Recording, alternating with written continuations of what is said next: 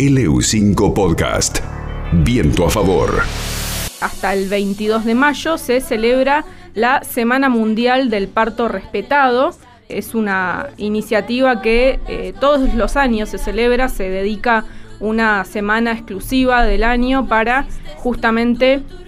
eh, concientizar sobre qué es el parto respetado, sobre cuáles son los derechos de las mujeres y las personas gestantes, también cuáles son los derechos de eh, la persona que nace, algo que quizás no se tiene mucho eh, en cuenta cuando se habla de este tema. Este año el lema es muchas formas de parir, los mismos derechos. este es el lema que se eligió a nivel global y desde aquí de Neuquén el Ministerio de Salud de la provincia adhirió a este lema digamos, el tema tiene varias aristas para tratar, obviamente tenemos eh, poquito tiempo para eh, abordarlo, pero quisimos quizás mostrar una cara que no se suele conocer mucho, que no tiene que ver especialmente con la salud pública, que si bien obviamente destacamos que los organismos públicos se hayan metido cada vez más en esta problemática, en esta temática, que haya legislación al respecto y que se cumpla, también hay personas, mujeres, profesionales en este caso, que se dedican, por ejemplo, a asistir partos domiciliarios.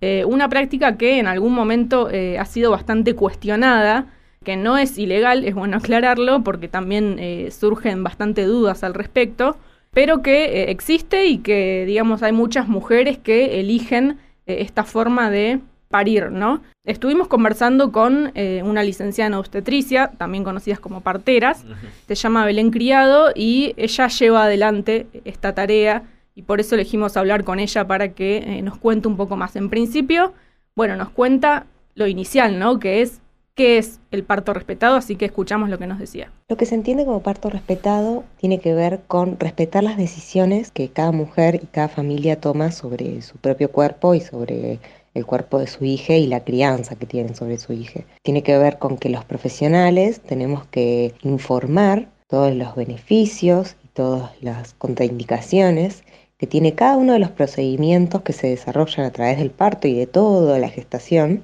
para poder tomar decisiones informadas en relación al, sistema de creencias que ellos tengan en relación a la salud de su propio cuerpo. El proceso del parto tiene que ver con que justamente al ser un proceso son muchos los aspectos que se involucran, ¿no? Desde el estado anímico, la espiritualidad de esa persona, la cultura, eh, la propia historia, la, sexualidad y la construcción de la sexualidad de esa persona que está pariendo y de la familia que está formándose. Y me parece importante tener en cuenta que no es solo lo físico, que uno puede decir, bueno, o tuve un parto vaginal, tuve una cesárea, o digamos, no tiene que ver específicamente con eso o con las contracciones o con el dolor, sino cómo se acompaña todo ese proceso.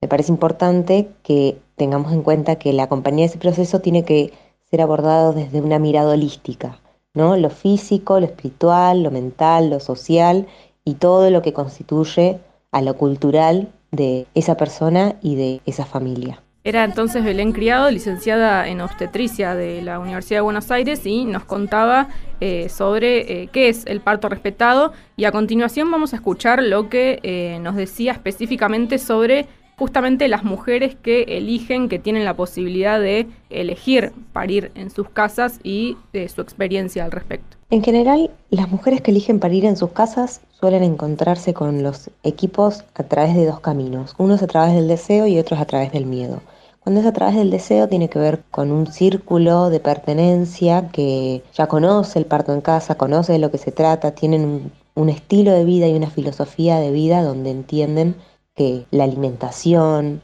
las actividades que hacemos en el día a día y la educación, la crianza y un montón de aspectos son procesos que hay que acompañar y no es necesario una institución que te baje línea de cómo tenés que hacer las cosas, sino que uno va tomando las propias decisiones.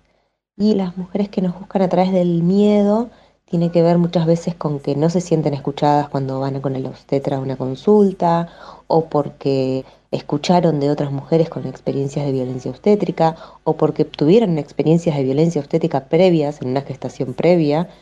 Todo eso hace que se construya un miedo alrededor de las instituciones porque todo es riesgo y todo es peligro y ellas no se sienten así. Entonces, buscan una alternativa.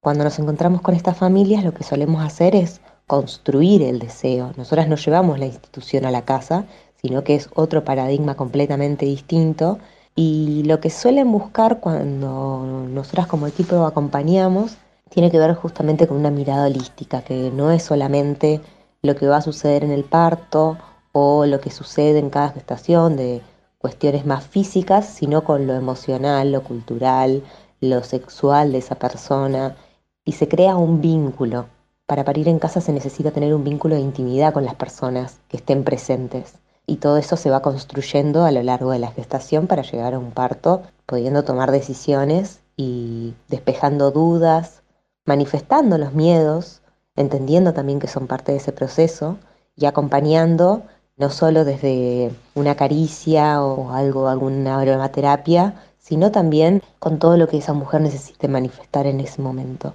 Bien, la escuchábamos entonces a eh, Belén Criado, partera, licenciada en obstetricia, eh, egresada de la UBA, pero actualmente acá en Neuquén, ella está eh, residiendo, de hecho es acá de Neuquén. Y bueno, algo interesante que nos decía ella, ¿no? El parto no significa o no implica solamente el momento preciso en que nace esa persona, sino que es todo el proceso previo y posterior eh, a esa instancia y es lo que se intenta desde este equipo de profesionales que ella integra acompañar, ¿no? De igual forma, sabemos, eh, no es la realidad de la mayoría de las mujeres, de la mayoría de las personas quienes ah. eh, acceden obviamente al sistema público o al sistema o al sub,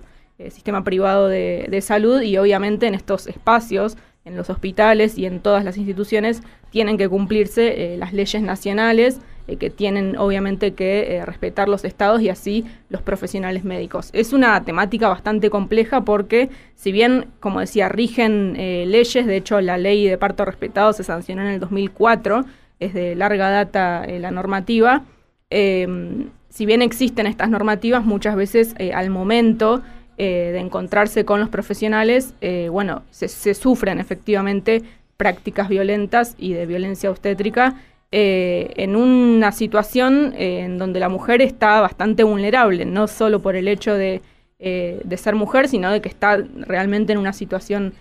compleja por estar a punto de, parir, ¿no? por lo tanto, bueno, esta era una